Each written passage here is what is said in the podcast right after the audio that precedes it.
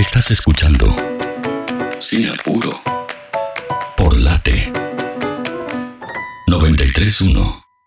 Y les comentábamos hace un rato que tenemos una nota para mm, charlar, para informarnos, para adentrarnos en este mundo mediático, en este mundo que ronda entre lo masivo y lo individual, como nos dice José Luis Fernández, eh, en este libro tan lindo que se terminó de escribir durante la pandemia, se terminó de escribir en 2020, el año pasado, pero mm, hay muchas, muchas discusiones que atraviesan a la pandemia, que no tienen absolutamente nada que ver, aunque nosotros creamos que sí, y algunas cuestiones que vienen mucho de antes eh, de lo que pensamos también. Por eso es que se aprende mucho leyendo a José Luis Fernández, autor de Vidas Mediáticas entre lo masivo y lo individual. Él es, es sociólogo, es investigador también y está del otro lado en Sinapuro. ¿Cómo estás, José? Jonás Guiot te saluda. ¿Cómo te va, Jonás? ¿Cómo va todo? Muy bien, muy bien. Eh, por suerte, eh, muy contentos de tenerte eh, del otro lado. Y, quería arrancar preguntándote, ¿qué, ¿qué, crees que se va a encontrar aquella persona que decida leer vidas mediáticas? Y se va a encontrar este, con un libro que reivindica la complejidad de la vida mediática, tanto a nivel masivo como a nivel individual, y que esa complejidad está construida de una manera de que se pueda leer, pero que poder leer no signifique simplificar fenómenos con los que convivimos todos los días. Claro. Eh, vos decís que hacemos, eh, simplificamos todo el tiempo, digo, somos muy simplistas cuando hablamos de, de lo que es la vida mediática. Y sí, me parece que estamos en un momento este, donde de todas las cosas que se pueden hacer este, en la vida a través de mediatizaciones, por ejemplo la política, está enfocada en un pequeño juego que ocupa todo el centro de la escena, pero no por ello este, deja de ser este, pequeño entre eh, paneles eh, televisivos, periodístico-políticos, y que tienen repercusión este, más que nada en Twitter. Y Twitter es una plataforma que es al menos seis veces más chica que Facebook y estos canales eh, cuando llegan a 2.5 de rating este, festejan, lo publican, o sea que eh, no, no hay manera de que la política en general, los gobiernos en particular, entiendan que están viviendo en un ecosistema mediático nuevo y que este, lo tienen que entender y asumir su complejidad, no buscar el camino que tienen a mano, que se ha construido en los últimos años, así. Y entonces de pronto sorprende, este es el primer, yo llamo panelismo a ese sistema, ¿no? Sí. Este, es el primer, las primeras elecciones que son tan panelistas que hay eh, candidatos que son panelistas, este, como periodistas, como economistas este, o como famosos. Este, y bueno, una de las primeras respuestas de la población ha sido levantar la abstención. Claro. Entonces parece que los intercambios de la política con la población no están funcionando bien. Sería bueno que se parara el tren y se tratara de entender este, hacia dónde estamos yendo. ¿no?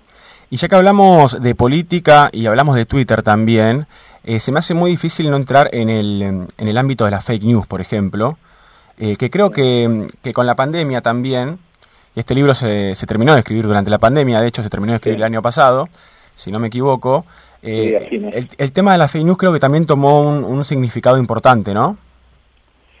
Sí, eh, me parece que toma un, significado importante en ese... sí, sí, este, es decir, no, son nuevas, no son nuevas tampoco. No, porque para mí una fake news que preocupe es si yo me entero de algo que lo considero una información y por eso este, tomo una decisión errada. Porque, no sé, me dijeron que es un buen lugar para tomar vacaciones en este momento, Siria o Afganistán, ¿viste? claro.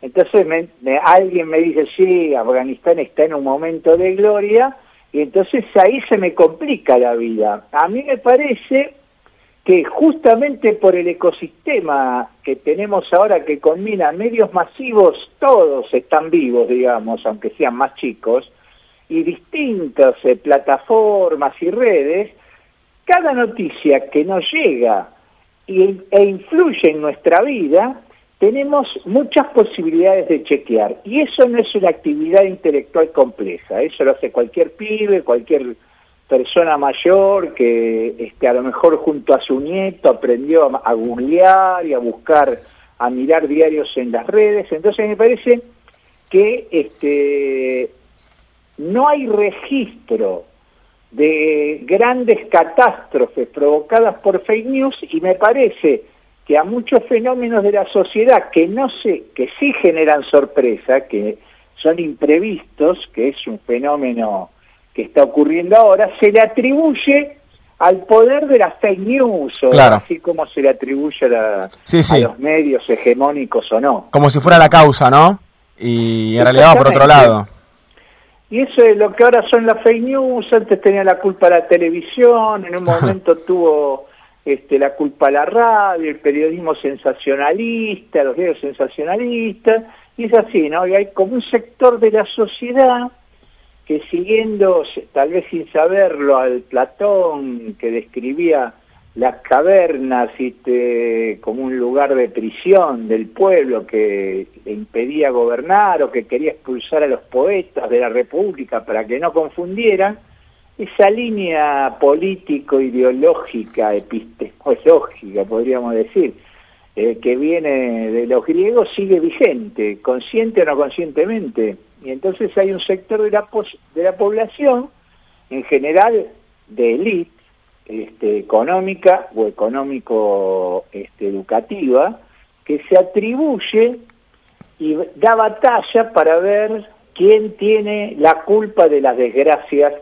de la humanidad o simplemente de las cosas que no le gustan que ocurra en la sociedad a ese sector. Sí, y pienso también que muchas veces cuando uno ya tiene un, prejuicio, si quiere, o una idea de cuál es la causa eh, de esos males, me parece que mm, eh, las redes sociales, como puede ser Twitter o mismo los medios de comunicación en general, me parece que hoy también funcionan de una manera más que para informar, también para reivindicar lo que uno piensa, ¿no? como para fortalecer ese contrato que hay entre, entre consumidor de noticias y medio, digo, ¿no? Para ir a confirmar que lo que uno piensa eh, eh, o lo que uno cree que piensa está bien o no. Claro, pero eso es, es difícil sostenerlo así en una conversación, precisamente por un medio, digamos, pero desde el punto de vista técnico de las ciencias sociales, ya se sabe hace décadas que la sociedad no funciona por verdades sino por verosímiles. Entonces eso que vos describís con precisión, digamos, es que en la sociedad hay verosímiles en pugna.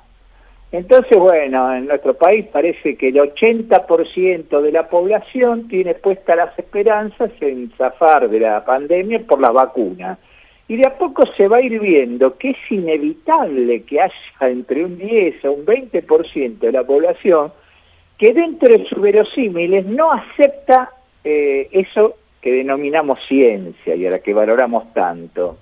Y entonces empieza a parecer que no puede llegar al 100% de la vacunación. Este, y es porque hay gente que no, no cree, cree en otras cosas y cree que son verdades otras cosas.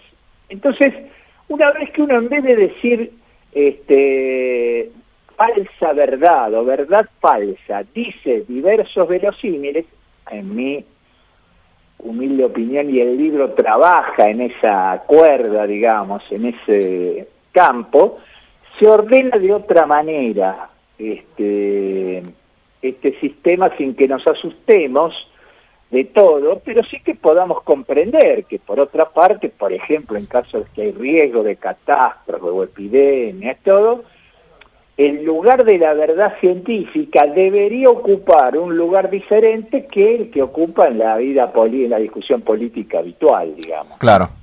Eh, estamos hablando con José Luis Fernández, él es doctor en ciencias sociales por la UBA, además es investigador, es semiólogo y menciono que sos semiólogo porque también algo que me gusta mucho de tu libro es que hay una interseccionalidad entre, entre varias ramas de lo social eh, y pienso también que, bueno, que han hecho también un trabajo como muy en equipo, ¿no? Pienso que, que, hay mucho de lo, de lo psicológico también, no solo de la semiología y también otras ramas que imagino eh, te han servido mucho para, para entender todo esto.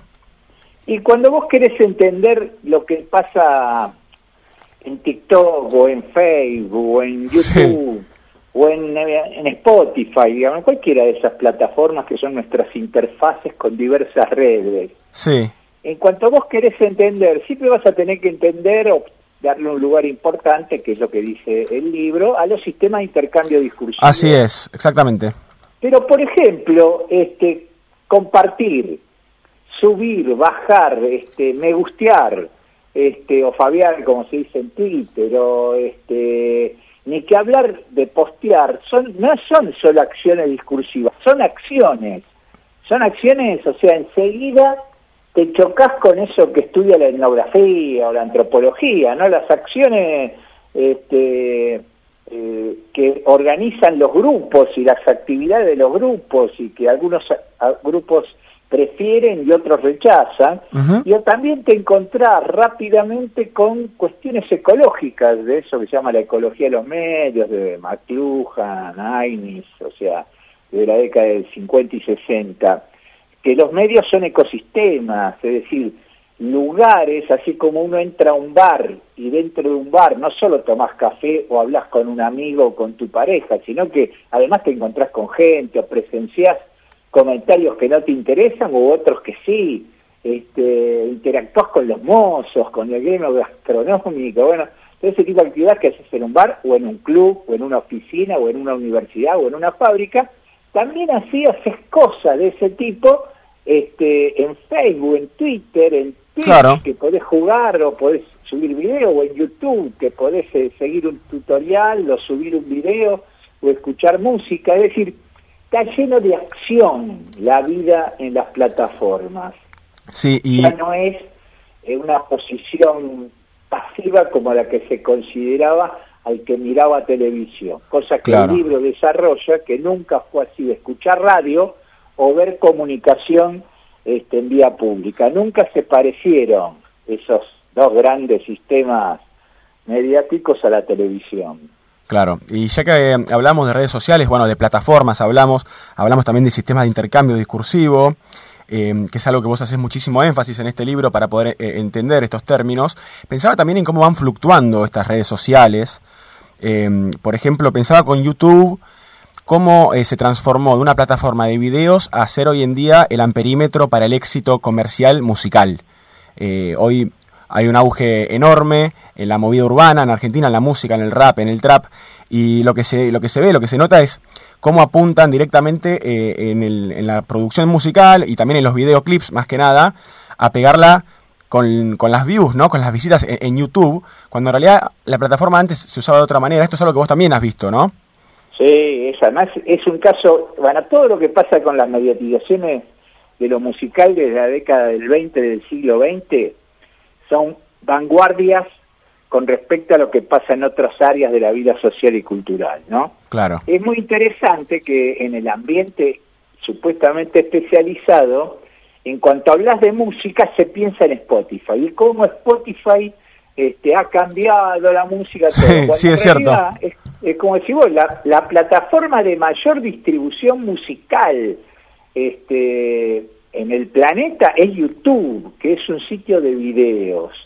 Este, y en este momento hay otra vez una explosión de los medios de sonido, digamos, el auricular te permite llevar mediatizaciones a lugares recónditos, pero la sociedad sigue teniendo un fuerte componente audiovisual. Entonces, mientras YouTube se expande en lo musical, Spotify se expande en distintos usos del sonido y del audio. Entonces se llena de podcasts, o sea, de productos de sonido ficcionales o informativos o de entretenimiento.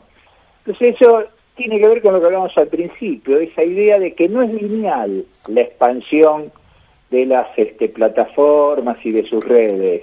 Es un proceso que cruza experiencias previas genera nuevas este, prácticas e intercambios y frente a lo cual todos los investigadores siempre tenemos esa posición, por eso estamos acostumbrados, pero aún los industriales de los medios, los usuarios sofisticados y los grandes este, aprovechadores hasta comerciales de las plataformas, están en un proceso de aprendizaje. Estamos todos en un proceso de aprendizaje.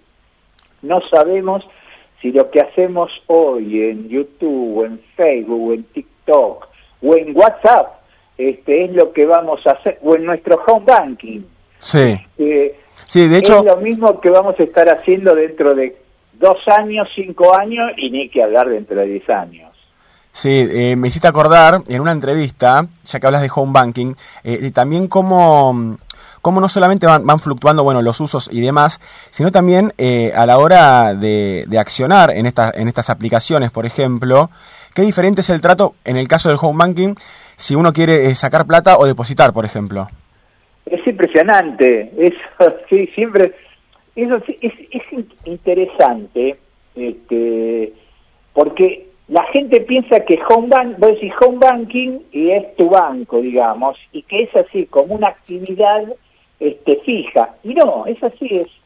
Si vos necesitas algo en el ban del banco, es completamente diferente si el banco necesita algo de vos. claro. Hay un banco que me viene llamando, que yo miro, se ve que alguna vez tuve un contacto, hace tres semanas que me llaman cuatro veces por día o sea, están re atentos a mí. Seguro que me quieren vender algo, perjudicarme en algo. Ahora, si yo necesito ir a, la, a una caja, este, tengo que pedir turno. Este, es muy impresionante eso. Bueno, imagínate eso, que es, dentro de todo, son plataformas sencillas, son plataformas que te dan miedo y que tienen eh, riesgo de estafas, o sea, ¿no? Sí, son sí, sí. complejas en sentido social y económico, pero desde el punto de vista de los intercambios son relativamente sencillas.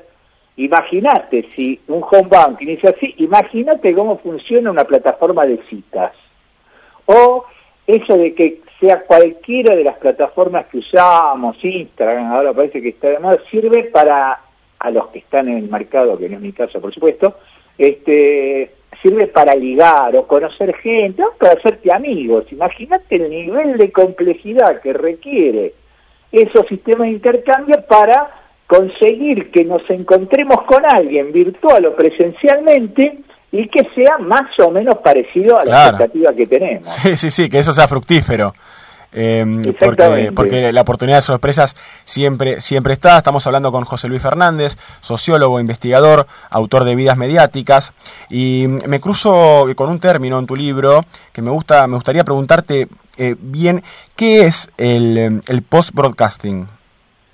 Ah, bueno, hay, bueno, estábamos hablando, viste, de los ecosistemas. Exactamente, sí, por eso eh, me, me vino, estábamos hablando del sistema de intercambio discursivo y, y quería preguntarte eso para, para, para quienes no se cruzaron nunca con el término, por ejemplo. Bueno, es algo también curioso, ¿no? Porque todo, este, cualquier abogado, cualquier ingeniero habla de comunicación como si supiera todo, ¿no? En realidad cualquier este ciudadano, este al menos urbano, habla de comunicación, estos temas como si supiera todo.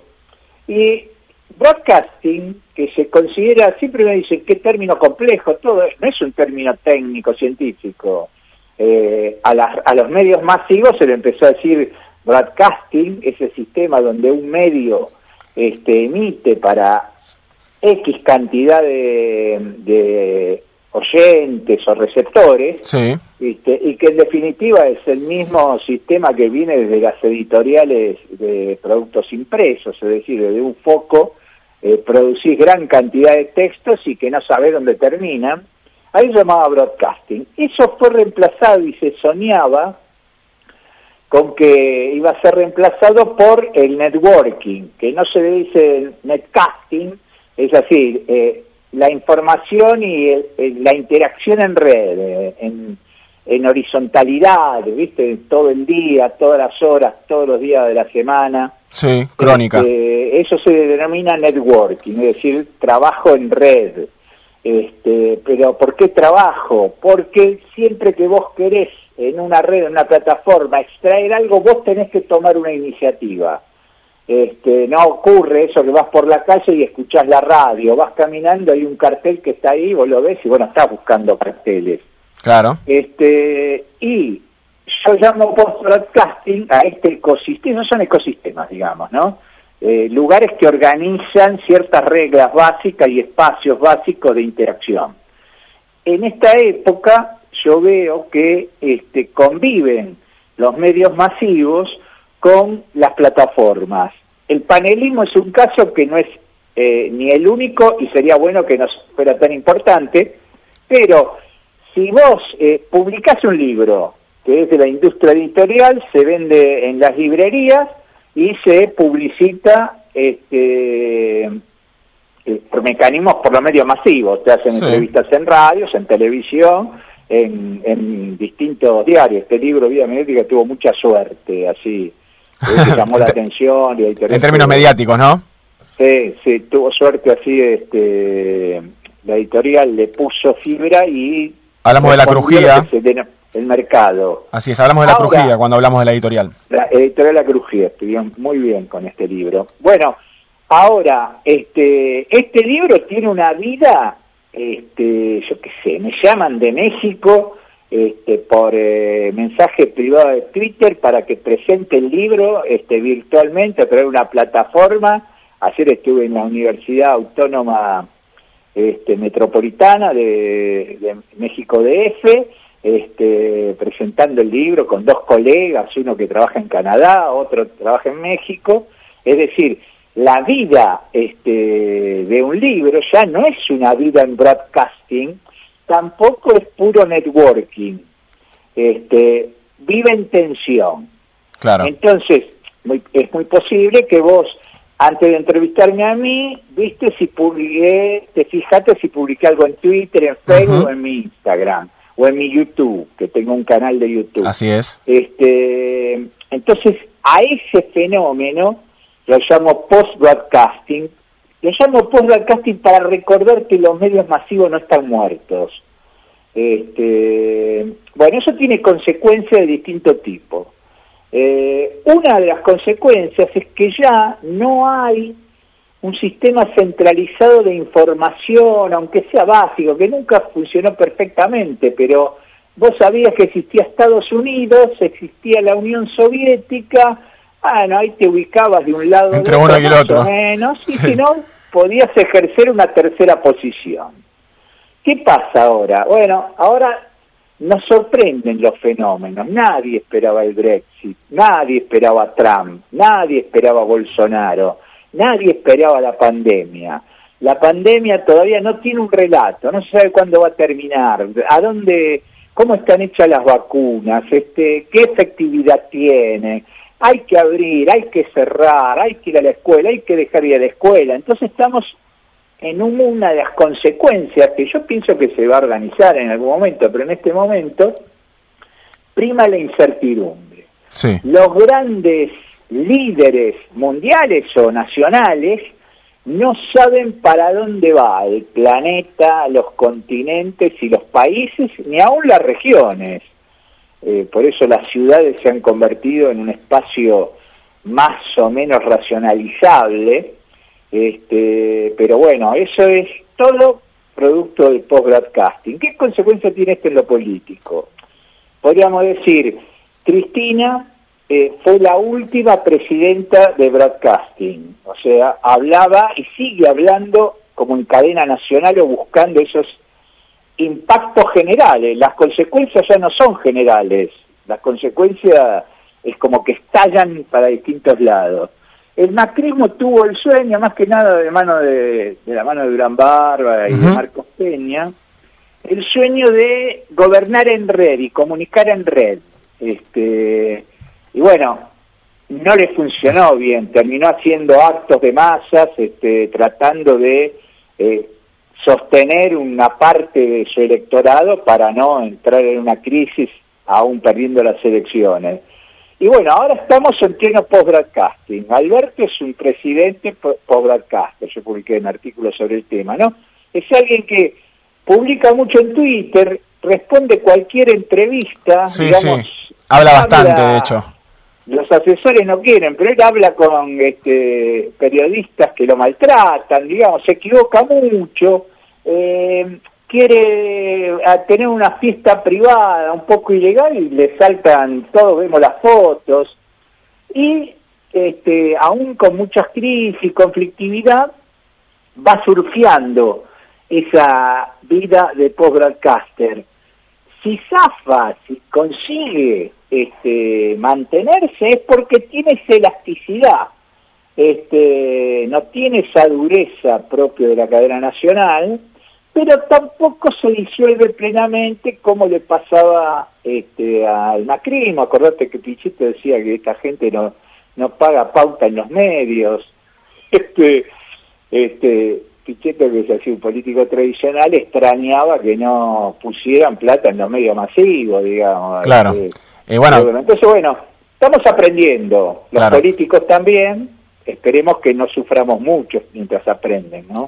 Esperemos, José. La verdad, un placer eh, hablar con vos en Sinapuro, en eh, Radio Late. Eh, teníamos muchas ganas también de entrar en profundidad en lo que tiene que ver con vidas mediáticas, con tu libro, vidas mediáticas entre lo masivo y lo individual. Vayan a leerlo para entender algunas cuestiones que a veces parecen simples, pero son mucho más complejas. Y es por eso también, perdón, que sirve hablar con, con alguien tan experimentado como vos, José, que estás hace muchos años investigando estos temas. Así que vuelvo a agradecerte en nombre de todo el equipo. No, yo te agradezco mucho y poder este, transmitir estas cosas que gane un espacio eh, la reflexión y la investigación compleja sobre las mediatizaciones creo que es algo que puede ser útil para la vida social. Nosotros también, así que muchas gracias y buen fin de semana, José. Igualmente, un abrazo grande. Hasta luego.